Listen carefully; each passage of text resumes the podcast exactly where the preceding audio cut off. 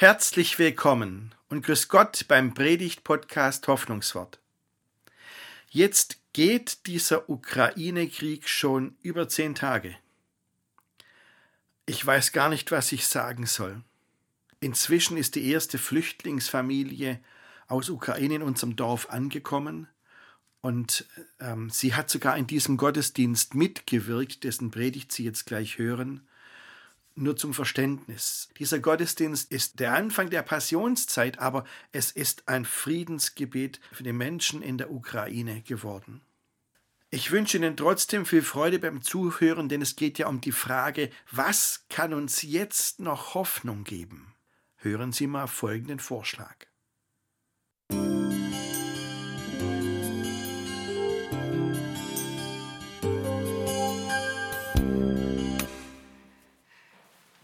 Liebe Gemeinde, ich habe mal ein, eines der Päckle mitgebracht. Gestern ist bei uns am Pfarrhaus die ganzen Tage über die Klingel gegangen. Viele Leute sind gekommen, haben Päckle gebracht. Ähm, Leute aus Orten, von denen ich bisher noch gar nicht gewusst habe, dass es sie gibt. Afstedt und Eitlingen und natürlich aus Hildritzhausen, klar. Ähm, ich habe mal eins mitgebracht, nämlich eines, das sogar noch von einem Kind mit einem Regenbogen verziert worden ist. Das ist eine gute Sache. Und wissen Sie was? Ein Satz, den ich immer wieder gehört habe von Leuten, die solche Päckle gebracht haben. Ähm, wenigstens das kann ich tun. Wenigstens das kann ich machen, dann mache ich es auch. Diese, man spürt einfach diese Ohnmacht. Der Krieg tobt und, und was können wir tun? Wer kann das stoppen? Wer kann das aufhalten? Ich glaube, diese Ohnmacht, die spüren wir. Und die Angst, die damit verbunden ist, die Sorge um die Menschen in der Ukraine, die Verzweiflung, das ist eine Stimmung, die stecken manche überhaupt gar nicht gut weg. Die führt manche Menschen in Hildritzhausen in die Verzweiflung, je nachdem, wie das Nervenkostüm bei einem Menschen aussieht. Und wissen Sie, ganz ehrlich, was kann einem denn Hoffnung geben in dieser Situation? Diese russischen Streitmächte sind einfach übermächtig. Die mögen manch kaputte Panzer haben, aber es sind einfach so viele. Machen wir uns nichts vor. Die NATO wird nicht eingreifen, denn niemand von uns will, dass aus diesem Krieg ein Weltkrieg wird. Und die Wirtschaftssanktionen werden erst in einigen Wochen greifen. Das liegt in der Natur der Sache. Am ersten denkt man, wenn man Nachrichten bei uns anschaut, Mensch, wie die Ukrainer Widerstand leisten. Meine Güte. Sie kämpfen wie die Löwen. Aber dann frage ich mich wieder, und wie lange geht das noch? Vielleicht bringen Verhandlungen weiter. Und nun wissen Sie, wenn ich da frage, was gibt mir Hoffnung, dann habe ich was von unseren ukrainischen Gästen gelernt in den letzten Tagen, in den Gesprächen, die wir hatten. Ich habe gelernt, dass die gar nicht mehr so sehr aufs Datum schauen, das wir heute haben, sondern sie zählen jetzt die Tage des Krieges. Also typischer Satz von einem Menschen aus der Ukraine, heute, also jetzt heute am Sonntag, ist der elfte Tag des Krieges. Und ich habe mir gedacht, wenn die so zählen, dann drücken sie damit aus, das bestimmt jetzt unser Leben. Da ist uns sogar das aktuelle Datum egal. Das bestimmt unser Leben. Und darauf konzentrieren wir uns. Da stecken wir jetzt all unsere Kraft rein. Also so wie man die Tage zählt, das macht was mit einem. Und ich habe mir gedacht, das ist eigentlich ganz ähnlich bei unserem Kirchenjahr, so wie es jetzt, die Zeit, in der wir jetzt gerade sind. Wenn ihr fragt, was gibt uns Hoffnung, dann schaut doch, welche Zeit wir gerade haben. Seit dem Aschermittwoch ist der Fasching vorbei. Die Passionszeit hat begonnen. Unsere katholischen Christen sagen Fastenzeit zu dieser Zeit. Es sind die sechseinhalb bis sieben Wochen vor Ostern. In dieser Zeit gehen wir Jesu letzte Lebenstage mit wie er nach Jerusalem gegangen ist zum letzten Mal, ähm, wie er dann fast wie ein König nur auf einem Esel in Jerusalem eingezogen ist. Das, das Festtreiben dort, die, das Abendmahl, das sie miteinander hatten, dann die Intrige, wie er verraten wurde, im Garten Gethsemane gebetet hat, verhaftet worden ist, über Nacht verurteilt worden ist in einem politischen Schauprozess und dann schließlich gekreuzigt worden ist. Das ist die Passionszeit, an deren Schluss aber die Auferstehung steht. Und jetzt mag jemand sagen, Mensch, Pfarrer, wir sehen in den Nachrichten Leid und Elend genug. Da brauchen wir doch nicht noch Geschichten aus der Bibel, die uns auch vom Elend erzählen. Wer hat denn das nötig? Okay, aber vielleicht erzählt uns diese Geschichte aus der Bibel noch etwas mehr. Noch etwas, auf das wir vielleicht gar nicht gefasst sind. Noch etwas anderes. Vielleicht klingt da Hoffnung durch, die wirklich Bestand hat. Vielleicht hilft uns ein Blick auf die Passionszeit weiter zu sehen als nur bis immer zu den gleichen Bildern des Schreckens, die wir vor Augen haben. Schauen wir doch mal genauer hin. Die Passionszeit, die sieben Wochen vor Ostern, die sagen dreierlei. Das Erste, wir Christen verschließen nicht die Augen vor dem Leid in dieser Welt. Unser Glaube gibt uns die Kraft hinzuschauen, wo Menschen leiden. Jesus ist durch die tiefsten Tiefen seines Lebens gegangen er ist verraten worden, er hat Gewalt erlebt, er hat Unrecht erlitten. Er war vollkommen ohnmächtig mit allen Jüngern zusammen, konnte sich nicht wehren, konnte nichts dagegen tun. Furchtbar. Aber wir sagen, das war kein Unfall, das war nicht die extreme Ausnahme, sondern so ist unser Leben. Manche denken, wenn wir nur konsequent lieben würden, dann gäbe es keine Kriege. Ja, stimmt. Aber wir Menschen sind anders gestrickt. Und Gott weiß das. Gott kennt seine Leute. Leid gehört dazu. Aber wir schauen hin. Und wir lassen die Menschen nicht im Stich. Das ist das Erste, was die Passionszeit sagt. Das Zweite, was uns diese Zeit sagt, wir erkennen uns in den Freunden Jesu wieder. Und ganz ehrlich, Manchmal erkenne ich mich sogar in den Feinden Jesu wieder. Wir beten für den Frieden. Und dabei ist in uns doch manchmal so viel Unfriede. Passt das zusammen? Für andere Menschen für den Frieden beten und den eigenen Unfrieden in sich übergehen? Ich finde, das passt nicht zusammen. Das ist schon ein Stolperstein. Deswegen gehört in diese Zeit vor Ostern auch eine ordentliche Portion Selbstkritik. Ich stelle mir kritische Fragen. Wissen Sie, warum jetzt beten für die Menschen in der Ukraine? Warum jetzt und warum für Sie? Warum nicht schon vor acht Jahren, als Putin die Krim überfallen hat? Und in den Jahren seitdem ist ja auch was gewesen. Warum habe ich nicht gebetet für die Menschen im Jemen, die so jämmerlich überfallen wurden und Furchtbares erleben? Jemen ist komplett zerstört. Zehntausende von Menschen sind gestorben. Warum nicht für die beten? Ist es vielleicht so, dass ich eben jetzt bete und zum Friedensgebet gehe, weil mir der Krieg doch persönlich sehr nahe gekommen ist? Weil ich mich selber bedroht fühle?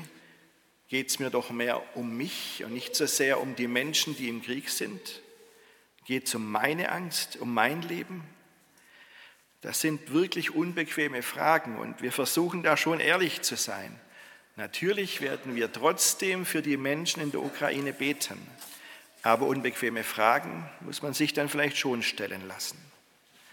Und zum Schluss das Dritte, für das die Passionszeit steht. Ja, wir sehen dem Leid ins Auge. Und wir müssen uns kritische Fragen gefallen lassen. Aber drittens, wir verzweifeln nicht. Warum? Weil wir im Leiden nicht etwa von Gott verlassen sind, sondern im Gegenteil, weil gerade im Leid und Elend Gott bei uns ist. Denken Sie an Jesus.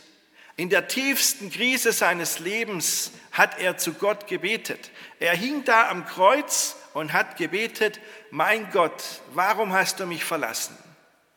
Wir hören natürlich den Satz, warum hast du mich verlassen? Jesus hat gedacht, Gott hat ihn verlassen. Aber dann denke ich weiter und frage, was hat es eigentlich, was bringt es eigentlich, dieses Gebet zu sprechen? Es sei denn, Jesus hat gehört, dass Gott doch, Jesus hat gehofft, dass Gott doch hört und doch antwortet und da ist.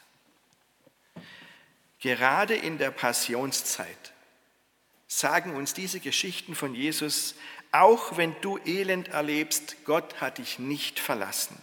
Auch wenn du große Zweifel an dir selbst hast, Gott hält dich in seiner Hand.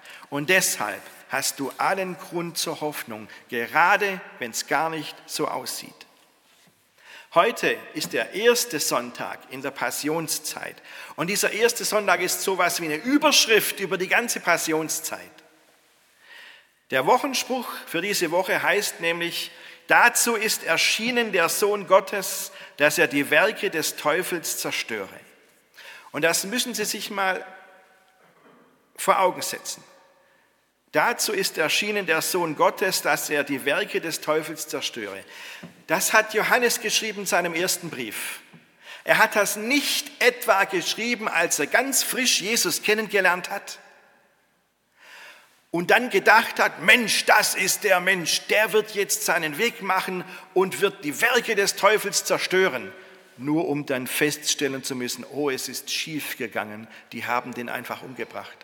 So war es nicht sondern Johannes hat das geschrieben am Schluss, nach Jesu Kreuzigung, nach Jesu Auferstehung, sagt er immer noch, Jesus ist durch das Leid und Elend gegangen, aber auf diesem Weg hat er die Werke des Teufels zerstört.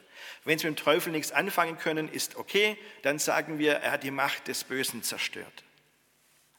Wir gehen in der Passionszeit Jesu Leidensweg mit. Und zwar nicht, weil Gott uns fertig machen will und uns runterziehen will. Und nicht, weil er uns in Selbstmitleid treiben will. Überhaupt gar nicht, sondern im Gegenteil, weil er uns trösten will. Weil er uns sagen will, wenn er sowas erlebt, dann denkt dran, ich bin da. Weil er uns Hoffnung geben will. Weil er weiß, wir fallen immer wieder hin. Aber er gibt uns die Kraft, wieder aufzustehen. Und das brauchen wir. Im Psalm 91 haben wir vorhin gebetet, weil da genau dieser Name drin steckt, die dieser Sonntag heute hat, in Vokavit. Er ruft mich an, darum will ich ihn erhören. Das will uns sagen, ja, ruf Gott an, melde dich bei Gott. Gott hört dich, auch wenn du es gar nicht denkst. Das hat auch der Apostel Paulus erlebt. Der hat mal in einem Brief an die Korinther geschrieben, dass es zwar so aussieht, als seien sie am Ende. Paulus hat unglaublich Gegenwind bekommen in seiner Arbeit, aber das sieht nur so aus. Gott sieht das vollkommen anders und das war für Paulus der Grund weiterzumachen. Er hat geschrieben, wir werden als Betrüger angesehen, nämlich von den Leuten, aber wir halten uns an die Wahrheit. Wir werden nicht beachtet von den ganz normalen Menschen und sind dennoch anerkannt, nämlich in der Kirchengemeinde. Ständig sind wir vom Tod bedroht. Und seht doch, wir leben. Wir werden schwer geplagt und kommen doch nicht um. Wir erleben Dinge, die uns traurig machen und sind doch immer voll Freude. Wir sind arm und wir machen doch viele reich. Wir besitzen nichts und doch gehört uns alles. Mit jeder einzelnen Zeile, die Paulus hier schreibt, sagt er uns, ja, wir sind schwach, wir haben Angst, Wir machen uns Sorgen, wir sind verzweifelt. Aber Gott wirkt in unserer Schwachheit. Gerade jetzt wirkt Gott. Und Gott greift ein. Er greift auch in die Geschichte ein. Wissen Sie mal, Hinweis für die Jüngeren unter uns. Früher gab es eine Berliner Mauer. Ich war damals in Schottland als Student, als die Berliner Mauer gefallen ist. Und glauben Sie, ich war darauf gefasst, dass die Berliner Mauer fällt. Hätte ich nie im Leben gedacht. Vielen anderen ist es auch so gegangen. Gott greift ein, auch in die Geschichte. Gott gibt uns Hoffnung und Kraft und deshalb werden wir für die Menschen in der Ukraine beten. Und wir werden Versöhnung leben.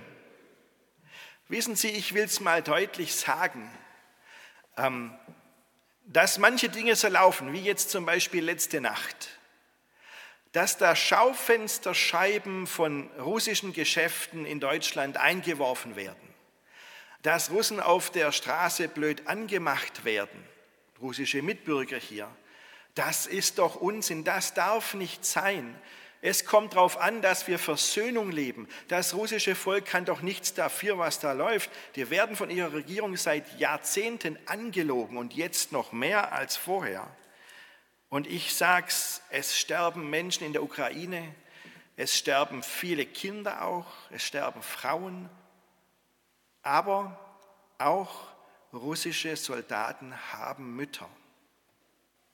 Lassen Sie uns Versöhnung leben und lassen Sie uns helfen, wo es geht, dass wir das gemeinsam tragen, Päckle packen und ähm, Spenden machen. Wir unterstützen mit der Kollekte heute die Diakonie Katastrophenhilfe, die direkt an der Grenze zur Ukraine und in der Ukraine hilft.